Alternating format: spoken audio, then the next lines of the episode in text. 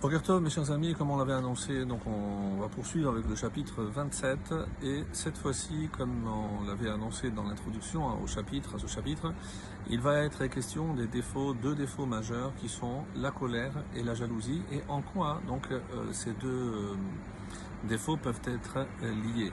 En tout cas, ici, le, roi Salomon ne va pas faire de cadeau et euh, nous montrer évidemment euh, comment il faut s'éloigner aussi bien de l'un de l'autre, puisque d'après lui, ils sont liés. Donc ces deux défauts sont liés, que la jalousie peut entraîner euh, à la colère, et la colère, c'est lorsque on ne contrôle plus rien malheureusement. Donc on va voir sous quelle forme le roi Salomon va nous le dire ce matin. Alors on est arrivé au verset 4 d'Alet, donc du 27e euh, chapitre, qui dit Achzariut chema veshetef af. Achzariut chema, la fureur. Donc ici chema c'est un synonyme de euh, colère, de zaham, de kaas ou de af. Donc c'est plusieurs termes pour désigner la colère. La fureur est cruelle. Veshetef af et la colère, un torrent un torrent, on va rajouter, qui déborde. C'est-à-dire, une fois que le torrent commence à déborder, on ne peut plus rien contrôler. Donc, euh, si je laisse libre cours à ma colère, c'est un petit peu ce que le roi Salomon veut nous dire ici. C'est comme ce torrent, une fois qu'il commence à déborder, je ne peux plus l'arrêter et je ne sais évidemment pas les dégâts que cela, peut faire. Et la fin de ce quatrième verset, Amod lifnekin a, mais qui tiendra devant la jalousie? Alors, on voit bien ici que le roi Salomon relie les deux, et ce n'est pas la première fois, puisque dans Shirachirim, nous avons aussi, euh, dans le chapitre 8, le verset 6 dans Shirachirim, nous dit Kasha kishol kin'a. Kasha, la kin'a, la jalousie, ou dans le contexte, on peut aussi traduire par la passion, est violente. Kasha, ici dur dans le sens de violent, kishol, comme l'enfer. Autrement dit, euh, celui, et c'est pour ça qu'il est dit que celui qui se met en colère, hein, c'est comme s'il faisait de la Vodazara.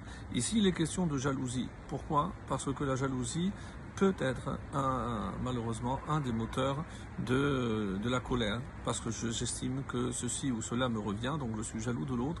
C'est ce qui va me mettre en colère, et malheureusement, une fois que la colère arrive, il est extrêmement difficile de, de la contrôler.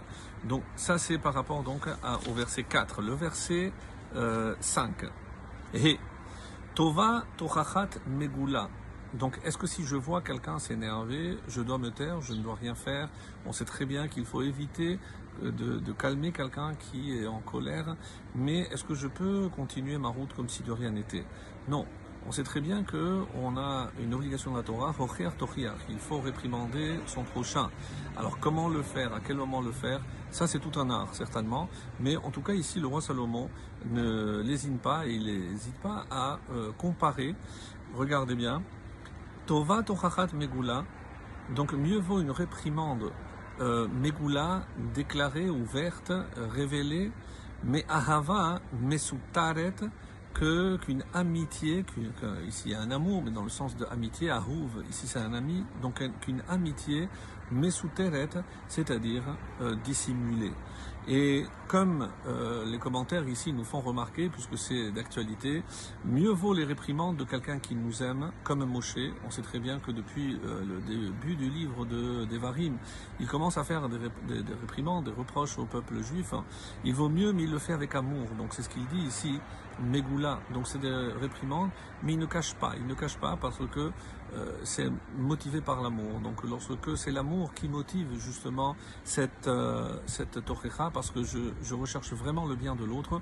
Sinon, euh, il y a quelqu'un d'autre qui nous a fait des bénédictions. Que les berachot de Bilham, ainsi disent ici le commentaire, il vaut mieux les réprimandes de Moshe que les berachot de Bilham, puisque même s'il a prononcé des berachot, on savait très bien que ses véritables intentions, c'était de maudire le peuple juif. Donc il faut faire extrêmement attention, être sincère dans la démarche et ne pas faire semblant lorsque on doit réprimander notre enfant aussi. Évidemment qu'on le fait avec amour, mais il faut aussi savoir comment faire pour que ça soit efficace et non que ça ait l'effet euh, contraire à ce que aurait, on voulu. Et tout de suite, euh, pour compléter cet enseignement, le verset 6 nous dit Ne'emanim pitay ohev. Alors digne de confiance, digne de confiance et l'ami. Littéralement, euh, digne de confiance sont les blessures de celui qui nous aime. Donc digne de confiance est l'ami qui blesse parce que c'est un ami et évidemment il le fait par amour, pas pour notre bien. Venatarot neshikot sonné, euh, mais l'ami prodigue des baisers. Et ici, neshikot, donc, alors contre, curieusement, on peut recevoir euh, des enlaçades et des embrassades de quelqu'un qui est notre ennemi, alors que donc le, au rêve, celui qui nous aime peut nous blesser. Évidemment, c'est pour compléter ce que nous avions dit plus, plus tôt.